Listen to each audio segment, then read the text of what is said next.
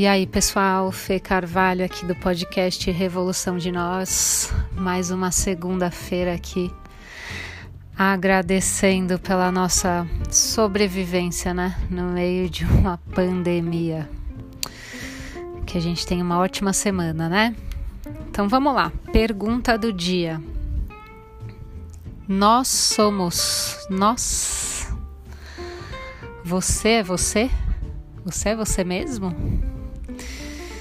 Então vamos recapitular aqui para a gente finalizar aí nessa pergunta. vamos ver o que tem por trás dessa pergunta. Bom, é, cara, antigamente, vamos pensar aí no, na formação de um ser humano, né? No crescimento.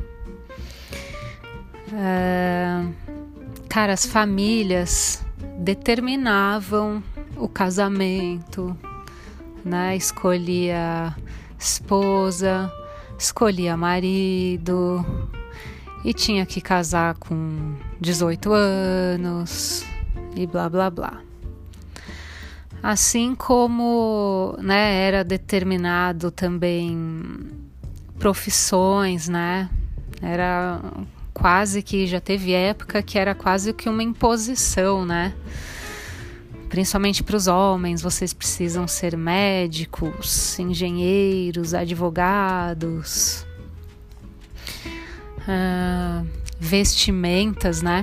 Roupas, até isso era determinado, assim, ah, as mulheres né, usam a sainha, a meinha compridinha, assim, assado às vezes eu vejo aquelas fotos de família, assim, dos, dos ancestrais, dos mais antigos. Era muito engraçado, né? Todo mundo com o mesmo cabelo, com o mesmo corte de cabelo, aquela franjinha. Os caras, assim, topetinho, tudo igual, um do lado do outro, a mesma roupa. E. Uh, enfim, até é, por exemplo, divórcio era uma coisa proibida. Então, olha que louco, né? Existiu aí gerações passadas que se formaram, né? Formaram as suas personalidades em cima de muita interferência. E olha que não é nem tanto tempo assim, viu? Quem tem aí avós vivos, separa ali para trocar uma ideia e você vê assim muita coisa até que aconteceu com eles, né? Empregos que nem acho que não tiveram nem tempo de pensar se era o que eles gostariam de seguir, o caminho profissional. Como é que foi toda a questão de casamento da época deles? Então, né, nem é tanto tempo assim, né? E hoje ainda tem muitos resquícios, né, desse padrão da nossa essência que se perde. Então, por exemplo, os, os adultos chegam no, no, consultório de terapia, assim, até principalmente acima aí dos 40 e poucos, 50 para cima, e, e, chega se questionando muito, assim, quem, quem eu sou, quem eu fui, o que, que eu fiz da minha vida, eu nem sei se eu gostava mesmo dessa profissão. Então, muitas vezes esse eu, ele fica tão escondido que não se sabe nem em qual momento da vida que isso se perdeu, né? Em qual, em qual idade, em qual camada, por qual interferência. E são tantas, né? Desde que a, que a gente nasce, tem aquelas expectativas todas, né? Dos pais, da família, os medos, os medos de julgamentos isso tem muito, né? Até na fase adulta, o medo do julgamento. Então eu tenho que ser ali dentro da caixinha, tal, tal, tal, que a sociedade quer, e esse eu vai se perdendo. Quando a gente, por exemplo, né? Às vezes a gente pergunta para uma pessoa: quem é você? Muitas pessoas, muitos adultos respondem essa pergunta através do status profissional. É muito louco isso. Às vezes eu pergunto, tá, e quem é você? Quem é o fulano? Ah, eu sou eu sou um empreendedor que faz isso.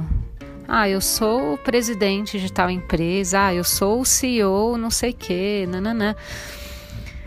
Atrás de um status profissional, mas esse quem é você, né? Deveria ser tão mais. ser tão mais profundo que isso, né? A gente não é a nossa profissão. A gente é muito mais. Se a gente para mesmo para olhar a nossa essência do quem é você, a profissão nem tá aí no meio. Né? Tem muitas respostas para essa pergunta e eu me assusto um pouco com a quantidade de pessoas que não, não que têm dificuldade de responder. Fale sobre você, quem é você? E aí fica só nesse profissional. Isso é sério, hein? É...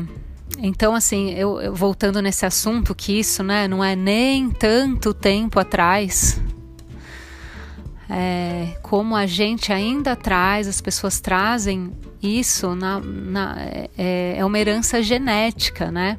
A gente tem muita herança genética dos nossos ancestrais. Isso é um estudo, é um, é um. Olha, eu já me aprofundei nisso e a gente realmente, assim, quando cai a ficha, uh, é, é muito bom. quando cai a ficha é muito bom. Existem até experimentos científicos, por exemplo, que foram feitos essa coisa de herança genética, herança genética de traumas e tal. É, já fizeram muitas experiências, por exemplo, com um rato. É, tem uma experiência, por exemplo, que passaram lá a vida de um ratinho com tomando dois tipos de água, né? Ah, uma água era uma água normal e outra acho que era água, se eu não me engano, com cocaína. Sei que era uma coisa bem pesada, assim. E o ratinho tomou aquela água a vida inteira, putz, passou mal, foi esse, enfim, foi uma vida desse ratinho, tadinho, né? Ai, ai, esses experimentos com animais, viu, me pegam. E aí, depois de um certo tempo, né, depois de uma certa boa fase da vida desse ratinho bebendo água de cocaína, eles, o ratinho, eles reproduziram e tal, e o ratinho teve filhos, né? E aí fizeram essa experiência de, de ver a reação dos filhos e de outra geração, acho que teve mais uma geração de filho e de neto, né, digamos, dessa ratinha aí e foram observar as reações desses ratinhos ao experimentar, ao cheirar essa água com cocaína que fez tão mal e o como reagiram. Acho que não sei quantas gerações, acho que o experimento foi acho que três gerações aí. Então isso quer dizer que realmente a gente tem uma herança aí genética, né, desse padrão que a gente foi sendo moldado, moldado, moldado e sendo abafado aí as nossas nossa essência, né? Que a gente precisa chegar em um momento da vida e, e, buscar, né? E buscar isso, buscar nossa essência, nosso propósito, tirar essas capas todas e tirando e tirando. Eu, sou, eu dou sempre o exemplo da cebola, né? A gente tem várias capas, assim, várias camadas. É que nem uma cebola. A gente vai, vai crescendo, vai colocando essas capas. Quantas pessoas assim no consultório, por exemplo, chegam caras assim, chega médico, chega engenheiro, que tem uma puta alma de artista, sabe? Que que alma de musicista, alma de escritor, de tanta coisa legal e que não, não se deu nem a oportunidade, que, que a sociedade não deu nem essa oportunidade, né? Do cara concretizar isso. A gente vai sendo moldado, moldado. E aí chega uma hora na vida que chega o limite, né? E aí é que a gente começa a se questionar. Então, essa é a pergunta do dia, né? E uma ferramenta, só para finalizar aqui, uma ferramenta muito boa para a gente começar a ter esse acesso né, de, dessa busca da nossa essência, do nosso propósito, é a gente trabalhar muito com a expressão e com a criatividade. São duas ferramentas assim maravilhosas para a gente se buscar, se encontrar muito mais a fundo do que a nossa profissão, do que, a nossas, do que os nossos status, né, do dia a dia.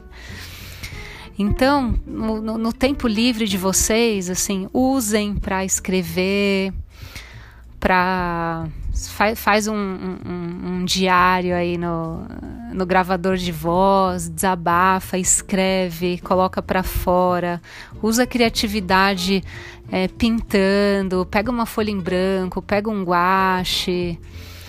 É, nossa, tem tantos jeitos assim de usar a criatividade e é tão, tão legal como tanta coisa aparece, sabe? No, é, se abre para os sinais, se abram para os sinais, para os sonhos que aparecem, anotem, comecem a se questionar é um pouco a parte de tudo, assim, da, da família, do, de, de, de, pai, de filho, de, de empresa, de emprego, de tudo, de amigo. Tirem momentos para ficarem sozinhos. Essa ferramenta é muito boa. Que seja assim 15 minutos todo dia. 15 minutos todo dia, silenciem. Entrem no quarto, não meditem, porque esse contato com a gente é muito importante. Né? E eu tô falando tudo isso porque me motiva muito a, a, a, a ajudar né, as pessoas para que não cheguem aí numa certa idade e olhem para trás e queiram resgatar toda a vida, né? Então é isso, gente. Passei da conta hoje, mas esse assunto é muito importante. Beijo no coração de todos, até o próximo áudio. Hoje a Luna nem latiu. Beijo!